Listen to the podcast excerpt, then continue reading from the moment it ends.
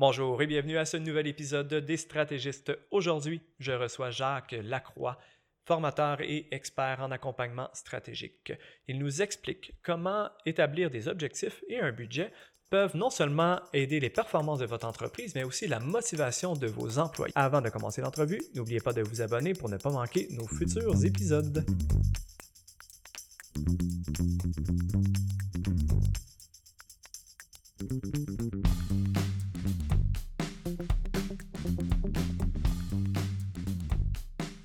Bonjour Jacques Lacroix. Bonjour Toby. Ben, merci beaucoup d'avoir accepté euh, notre invitation. Puis euh, j'aimerais d'abord commencer par que tu nous expliques un petit peu euh, qu'est-ce que tu fais dans la vie.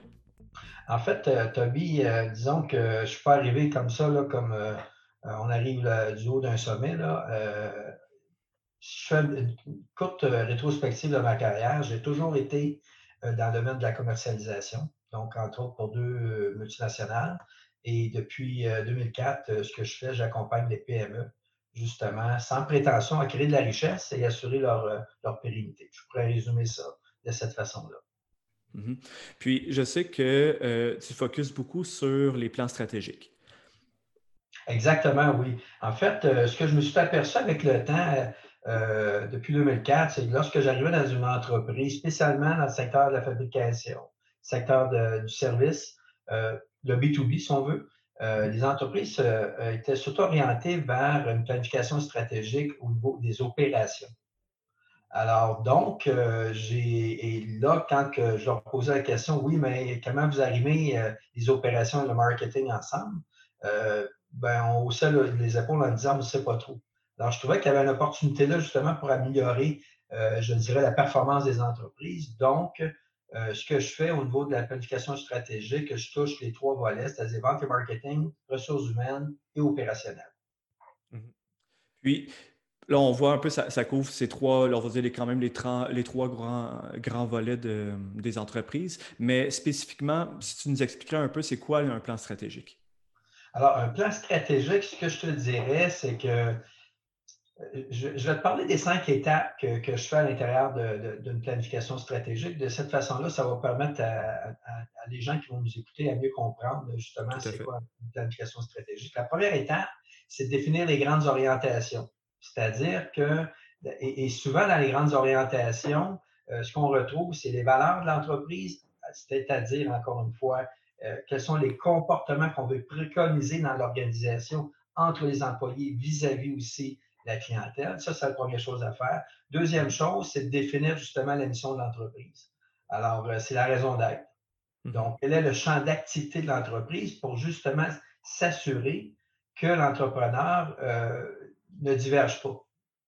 La troisième, c'est de s'assurer effectivement qu'il y ait cohérence entre les grandes orientations et naturellement euh, les, je dirais, les stratégies donc, la troisième, ce serait de définir justement les forces et faiblesses de l'entreprise, aux opportunités et naturellement aux menaces qui pèsent sur l'entreprise, qui permet justement de développer, je dirais, euh, les, euh, qui permet de développer, je dirais, euh, justement l'intelligence stratégique de l'entreprise.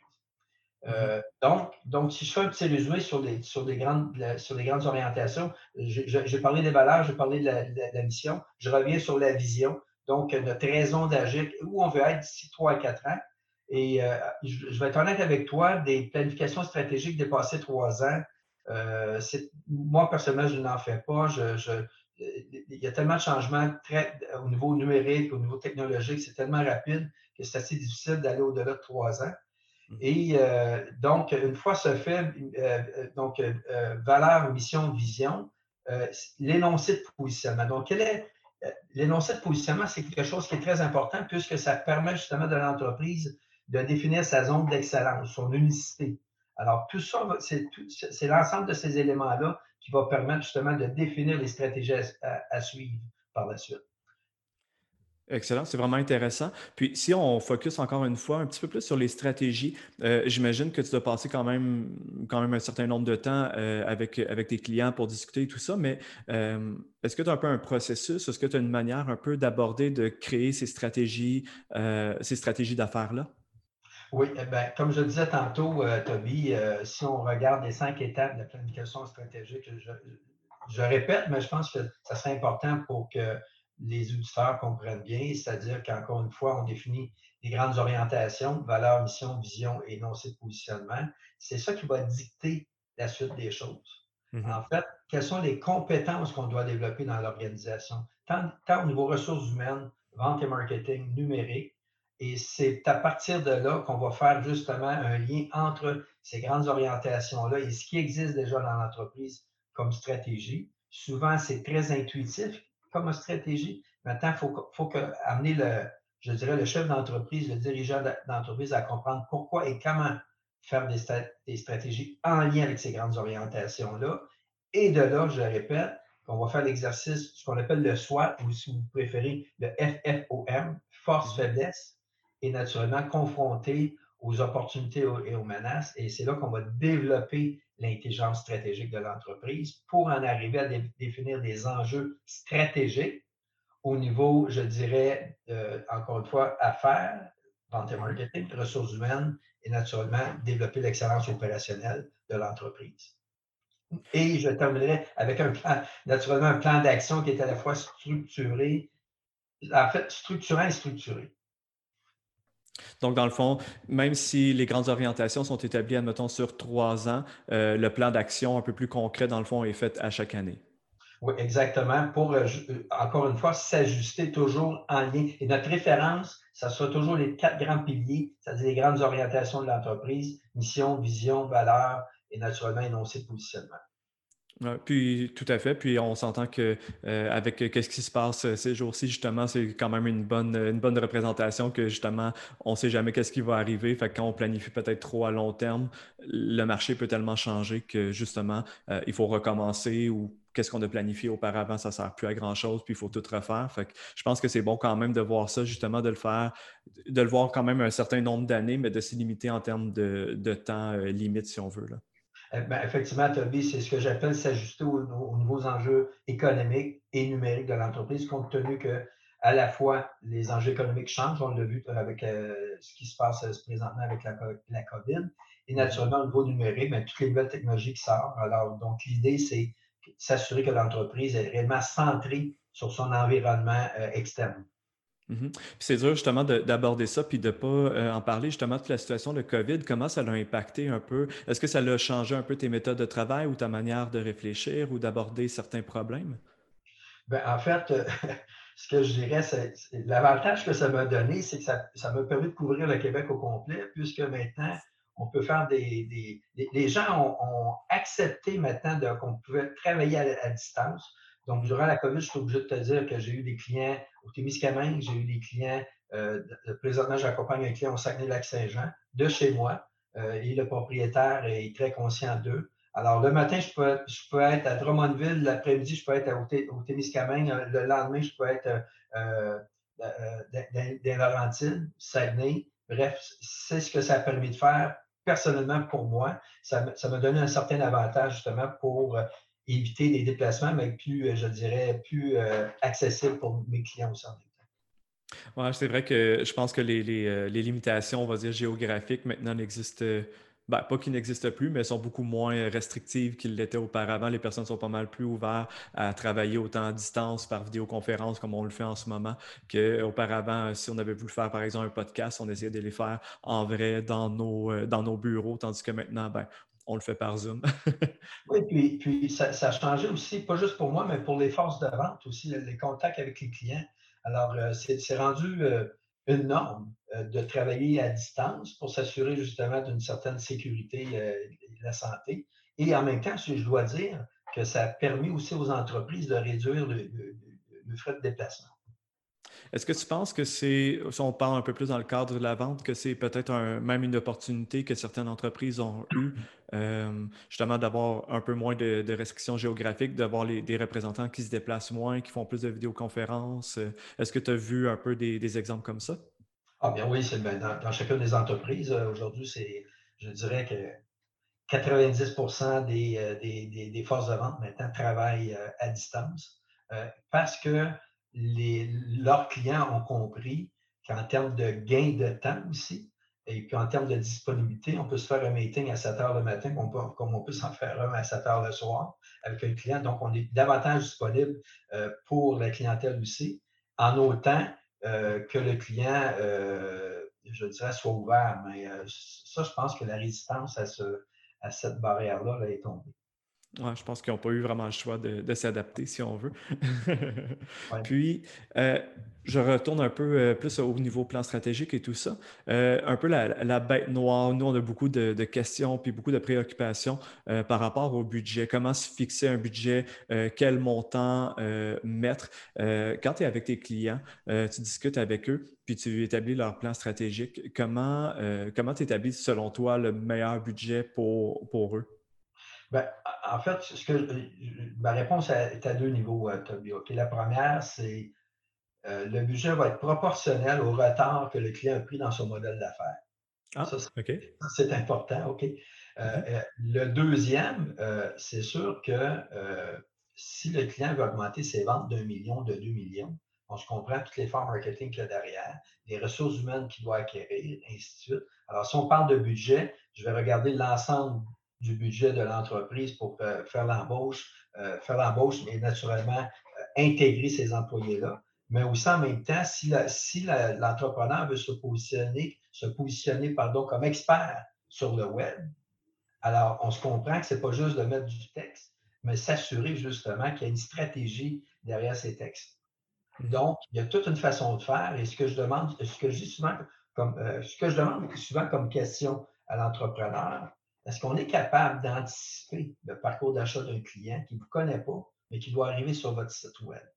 Et la réponse est oui. Alors, il y a toute la stratégie de inbound marketing à ce moment-là qu'il faut mettre en place et s'assurer que justement qu'on puisse, euh, je dirais, accompagner le client dans ces trois premières étapes du parcours d'achat de son client, c'est-à-dire euh, le client a un problème, il n'est pas conscient. Donc, qu'est-ce que je peux mettre, quel genre de contenu que je peux mettre sur le web pour attirer ce genre de clientèle-là? Donc de le faire passer d'inconnu à connu dans l'entreprise, et par la suite l'alimenter parce qu'il est intéressé justement à en connaître davantage sur sa problématique, quelles sont les meilleures solutions, et par la suite, le client va préparer sa, ce qu'on appelle sa short list de fournisseurs, et il va probablement appeler celui qui s'est le mieux positionné, ou il va, il va, retenir du moins les trois ou les deux ou, les, ou le seul qui s'est positionné comme expert sur le, sur le web. Donc, il y, a, ça aussi comme, à, tenir compte. Et euh, en termes de, je dirais, en termes de, stratégie, c'est très important le inbound. Il y en a différentes sortes de stratégies pour le web, mais le inbound, c'est un élément qui est très important. Oui, tout à fait. Puis, justement, si on parlait, tu parlais un peu des retards euh, et tout ça, euh, je trouve ça quand même intéressant comme concept. Puis, si, admettons, une entreprise qui n'établit pas euh, des objectifs ou des grandes orientations, comment tu penses que ça. C'est quoi les, types de conséquences qu'il peut avoir sur une compagnie? Ben, en fait, il va naviguer à vue comme le Titanic. Alors, si ben, ben, je, dis, j'emploie souvent cette image-là parce que si on lit un peu l'histoire du du Titanic, les gens n'avaient navigué à vue. Mmh. Alors, donc, pour éviter que le hasard décide de l'entreprise, donc quand, on prend le temps d'établir les grandes orientations, ça va permettre justement de dicter la, suite des choses et euh, en même temps mettre les efforts euh, budgétaires derrière aussi pour atteindre euh, ton, ton énoncé de positionnement. Tout à fait. Puis aussi, je pense que euh, si tu nous parles un peu comment ça peut influencer aussi l'équipe d'avoir justement des grandes orientations euh, bien établies, comment ça peut affecter, mettons, l'équipe marketing, l'équipe des ventes? Bien, en fait, euh, l'équipe marketing, vente aussi, mais l'ensemble de l'organisation. Hein, tantôt, je t'ai parlé des trois grands, des trois premiers parcours d'achat d'un client, mais il y a, en fait, il y a sept cycles de vie dans une entreprise. je t'ai parlé tantôt des trois premiers c'est-à-dire justement, euh, lorsqu'un client a un problème, il ne, le connaît pas, comment l'alimenter, et ainsi de suite. Donc, de, le faire passer de, je dirais, d'un client inconnu à connu de l'entreprise. Maintenant, une fois ça fait, il y a la relève, donc les ventes vont prendre la relève à ce niveau-là. Et par la suite, ça va être l'entreprise au complet, donc livrer la promesse soir. Alors, c'est beau dire que je suis, euh, et d'ailleurs, un énoncé de positionnement, ça va au-delà du service et de la qualité. Ça, c'est le minimum pour être en business un énoncé de positionnement, pour moi, ça va. Donc, l'entreprise va, définir sa zone d'excellence et par la suite, elle va démontrer par des études de cas que réellement c'est véridique, c'est vrai, c'est authentique, cet énoncé de positionnement-là. Donc, d'où l'ensemble de l'entreprise est impliqué à l'intérieur de cet énoncé de positionnement-là. Ce n'est pas juste les ventes et marketing. Donc, ça fait partie du cycle d'achat ou du cycle de vie d'un client dans l'entreprise aussi en même temps. Alors, je ne sais pas si j'ai répondu à ta question, mais on peut peut-être la, répéter pour être certain que j'ai bien répondu.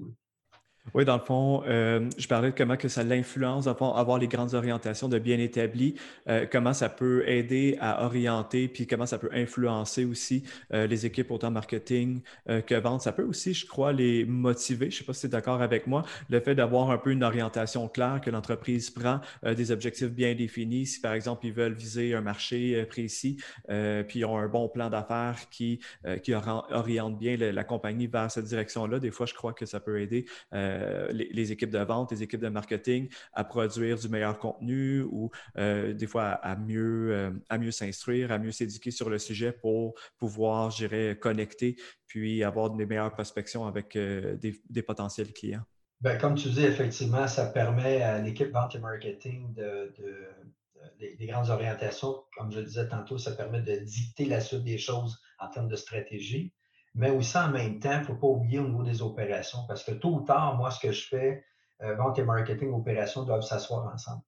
Alors, il y a toujours un clash entre les deux. Euh, bon, euh, les opérations disent que les, ventes et marketing font un peu. ils ont l'impression que les ventes et marketing travaillent, travaillent sans, sans, sans orientation, bien au contraire. Et les, les, ventes et marketing veulent s'assurer que la promesse soit livrée. Donc, ça, ça, dépend des opérations. Alors, tout ou tard, c'est surtout si on met en place, je te donne un exemple concret, euh, Toby. Alors, mm-hmm. mettons qu'on met en place une des valeurs qu'on peut préconiser dans l'entreprise, c'est de développer une culture des résultats d'entraide et d'amélioration continue. Ben, si on met les ventes et marketing et les opérations ensemble, alors, ils n'ont pas le choix qu'ils doivent collaborer. Alors, si demain matin, j'ai des objectifs d'augmentation de 2 millions, et le livrable ne se fait pas ou les délais de livraison se font en retard, alors on se comprend que ce que les ventes et marketing ont, demandé de faire ou, qu'ils ont comme, objectif à atteindre et que ça ne se fait pas. Alors, c'est sûr que quand on parle de développer une culture d'entraide et d'amélioration continue, les deux ont tout intérêt à se parler et s'assurer de quelle façon que euh, je dirais que la promesse WOW va être atteinte à ce moment-là, euh, de part et d'autre et que le client va en retirer une satisfaction. Par curiosité, est-ce que tu peux expliquer un peu c'est quoi pour toi la promesse WOW? Ça fait quelques fois que tu l'énonçais, je trouvais ça quand même intéressant comme. Ben, euh, ben, en fait, encore une fois, c'est en lien avec l'énoncé de positionnement. Alors, si je dis, je, je, donne un exemple concret. Présentement, j'accompagne une entreprise, puis euh, je, peux, je peux la citer, Drone Expert. Donc, mm-hmm. Drone Expert, c'est un centre d'expertise qui professionnalise l'intégration des drones à l'aide de la robotique et de l'intelligence artificielle. Bien, je vous donne un exemple, c'est qu'ils ont, euh, ont mis en place euh, certaines, euh, certaines technologies qui permettent justement à des municipalités de sauver jusqu'à 200 000 lorsqu'ils travaillent dans les, quand, quand, les entrepreneurs travaillent, ils vont justement chercher du sable ou dans les carrières sablières. Donc, ils ont permis justement à des municipalités à sauver jusqu'à 200 000 de coûts. Donc, euh, alors de, donc, de frais de redevance par leur nouvelle technologie. Donc, quand on dit qu'on est un centre d'expertise qui professionnalise l'intégration des drones à l'aide de la robotique et de l'intelligence artificielle, ça, c'est un exemple concret. Donc, encore une fois, qui ont, fait sauver 200 euh, 000 de frais de redevance à une municipalité. Donc, il y a réellement, euh, il y a réellement une, une cohérence entre la promesse et euh, entre, pardon, l'énoncé de positionnement et la promesse. Donc, le client vit réellement ce qu'on dit euh, dans, l'énoncé de positionnement ou euh, si c'était mieux de, la zone d'excellence de l'entreprise. Puis, c'est intéressant. Puis justement, on parlait de, on parlait de marketing et on parlait de, vente. Dans le fond, les deux équipes, souvent, c'est un peu réputé, comme tu l'as bien dit, que sont, on peut, euh, ils ont de la misère à travailler ensemble parce qu'ils ont des visions différentes, ils ont des objectifs un peu différents. Euh, est-ce que tu as vu des exemples où, euh, peut-être par ton expérience, je dirais une certaine manière d'apporter une meilleure synergie entre ces deux équipes-là, ou peut-être que tu as vu des entreprises au courant de ta carrière que la synergie entre ces deux équipes-là était super bonne versus d'autres que des fois ça marche un peu moins bien? Est-ce qu'il y a des choses que les, les entrepreneurs faisaient pour améliorer cette, cette connectivité-là entre les deux départements? Euh, est-ce que, que, tu parles ici marketing et vente? Oui. OK, alors oui. En fait, euh, il ne faut, faut, pas oublier une chose, Fabi, qu'au Québec, 98% des entreprises ont 50 employés et moins.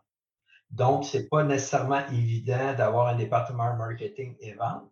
Mais lorsqu'il y en a un, effectivement, il faut s'assurer euh, que les deux soient, euh, je dirais, que travaillent en équipe. Et ça, ça va se faire lors de l'intégration de la planification stratégique. Parce que faire une planification stratégique, c'est une chose, la, la, rendre opérationnelle, c'en est une autre. Donc, exemple, euh, j'ai un client que j'accompagne et puis j'ai amené, puis le, président m'a fait confiance à ce niveau-là. Alors, tous les lundis après-midi à 13 h, là, les ventes et marketing, on se rend compte pour s'assurer qu'effectivement, que les, je dirais que les efforts soient arrimés. Et mmh si ça, ça ne se fait pas, ben, ce qu'on a défini comme orientation, ça devient tout simplement des vœux pieux. Alors, il faut réellement s'assurer qu'il y ait quelqu'un qui soit euh, responsable et, animer ce groupe-là pour faire avancer les choses, sinon ça va demeurer euh, un peu pieux parce que souvent, et, encore une fois, ce que je dis aux gens, c'est ce n'est pas parce qu'on met des gens, un groupe, groupe de personnes autour de la table qui sont intelligents, qui vont optimiser cette intelligence-là. Et l'idée, ça prend des, des gens qui sont, qui sont, sont, sont habitués d'animer des groupes avec des techniques de résolution de problèmes et s'assurer que non pas que le vente, les ventes et le marketing gagnent, mais que l'organisation gagne au bout du chemin euh, dans, dans, cette, dans, cette, rencontre-là. Et c'est vrai aussi, c'est aussi vrai aussi quand on met le marketing, les ventes et les opérations ensemble. Donc, c'est pour réellement s'assurer d'avoir des techniques d'animation, des techniques de résolution de problèmes afin de s'assurer que c'est l'organisation qui va en sortir gagnante. Pas un individu, pas un département, mais l'organisation. Hmm, intéressant, c'est un bon point de vue. C'est sûr que euh, souvent, les, en plus, on met les opérations, ce que j'imagine. Euh, le domaine que tu travailles le plus, ce serait quel domaine, tu dirais? En fait, autant dans les entreprises de services, autant dans les entreprises manufacturières, c'est les deux domaines dans lesquels j'ai travaillé le plus. Donc, euh, donc c'est vraiment les deux. L'idée, c'est lorsqu'une entreprise a des ventes récurrentes, je ne suis pas dans le B2C, ce qu'on appelle business to customer, je suis vraiment dans le B2B, business to business. Donc, d'une entreprise à l'autre je suis vraiment autant au niveau du service que euh, dans, le secteur manufacturier. Puis les opérations, est-ce que selon toi, c'est vraiment un département euh, comment que tu traites ce département-là, vu qu'on on parle des ventes, on parle du marketing, euh, les opérations, c'est un autre, euh, c'est un autre euh, bête, si on veut. Est-ce qu'il y a un peu des, caractéristiques un peu plus spécifiques que tu, que tu mettrais, ou à la limite même des stéréotypes que tu mettrais au département des opérations, puis un peu des trucs justement pour, pour accorder avec les, ventes puis le marketing? Bien, en fait, les clients avec qui je travaille, ils vont se reconnaître, là, c'est au niveau des processus. Donc, je mets toujours en place un processus en sept étapes pour s'assurer qu'effectivement, qui sont les parties prenantes pour chacune des étapes. Donc, pour chacune des étapes, euh, présentement, j'ai dans, une des entreprises que j'ai accompagnées, le département de recherche et développement n'était pas organisé. Donc, on a organisé deux grands processus, acquisition de nouvelles technologies et développement de nouveaux produits en RD. Alors, toujours en sept étapes, quelles sont les parties prenantes qui sont incluses par étape? Quel est le but? Les résultats compter les conditions de succès pour chacune des étapes. Et naturellement, pour les deux processus, les ventes et marketing interviennent à la fin, c'est-à-dire qu'à la sixième et la septième étape. C'est-à-dire que le département RD, son rôle, c'est de donner une valeur technologique mmh. au produit et le marketing, c'est de donner une valeur commerciale au produit. Donc, quand on arrive les deux, on a à la fois les fonctionnalités et les bénéfices pour s'assurer justement qu'on développe un argumentaire auprès de l'équipe de vente qui, eux, soient déjà prêts. Euh, on fait, on fait contribuer aussi l'équipe de vente pour bonifier tout ça, mais il en demeure pas moins que la, résultante de cet exercice-là, c'est de s'assurer encore une fois que le, département RD donne une valeur technologique et le marketing donne une valeur commerciale à, ce nouveau produit-là, et encore une fois, s'assurer qu'il y a un potentiel intéressant. Puis justement, quand là, on voit qu'on t'établit bien les processus et tout ça. Puis quand tu abordes avec un client, justement, que tu commences par exemple un plan stratégique, euh, est-ce que euh, est-ce que tu as un peu un, truc ou une manière de procéder parce que dans le fond, il y a toujours les gains rapides. Fait que, le client veut toujours un certain, euh, des certains gains dans un délai relativement euh, court. Puis la balance avec justement les gains à long terme, parce que naturellement, la planification stratégique, euh, toi, tu le fais, mettons, sur trois ans. Est-ce que tu as un moyen ou ça dépend des fois des, des entreprises, justement, de balancer des résultats rapides versus des résultats un peu plus à long terme? Je vais te parler de deux choses. Je vais te parler d'une question que je pose à tout le monde. Et la deuxième, c'est la stratégie des trois horizons. Donc, la, question que je pose à tous mes clients, j'ai accompagné depuis 2004 au-delà de 200 entreprises. OK? Et à chaque fois que je leur posais la question, savez-vous combien d'argent vous laissez sur la table de vos clients à la concurrence? La réponse est non. Donc, ça veut dire qu'on est plus en mode preneur de commande. Je m'excuse pour le, terme, mais c'est un fait. Mais c'est de faire prendre conscience aux gens que tu es plus en mode preneur de commande et non en, mode développement d'affaires. Ceci dit, je te parle de la stratégie des trois horizons, c'est-à-dire les marchés actuels, les marchés émergents et les marchés futurs. Mm-hmm. Donc, marché actuel, tu mets 70% de tes ressources à l'intérieur de ça, 20% pour préparer tes marchés, euh, définir tes marchés émergents et 10% pour justement euh, définir tes marchés euh, futurs. Donc, ça fait 100 au niveau de tes ventes et marketing, ressources humaines et opérationnelles. Donc, si tu n'as pas la réponse dans tes marchés actuels, est-ce que tu sais combien d'argent tu laisses à la table de la concurrence, euh, de, la concurrence euh, chez tes clients? Si tu n'as pas cette réponse-là, ben, tu vas travailler mal sur tes marchés émergents, pas la même chose sur les marchés futurs. Donc, ce qu'on appelle les quick wins, euh, donc les, les, gains rapides. Alors, c'est l'idée, c'est justement, c'est d'être capable de catégoriser tes clients par potentiel de croissance et la réponse à ma question, savez-vous combien d'argent vous laissez sur la table de vos clients à la concurrence? Bien, je peux vous dire qu'on a démontré qu'ils laissaient de une fois, trois fois leur chiffre d'affaires sur la table. OK. Quand même, c'est énorme. Donc, tu, vas avoir, tu, vas avoir des quick wins. Là. Travaille sur ton marché actuel. On sait très bien que, euh, on sait très bien que ça va en même temps euh, changer ton coût d'acquisition d'un client, ton, ce qu'on appelle le LTV, le Long Time Value, aussi en même temps de tes clients. Alors, travaille comme je dirais, intelligemment avec stratégie euh, pour catégoriser tes clients par potentiel de croissance.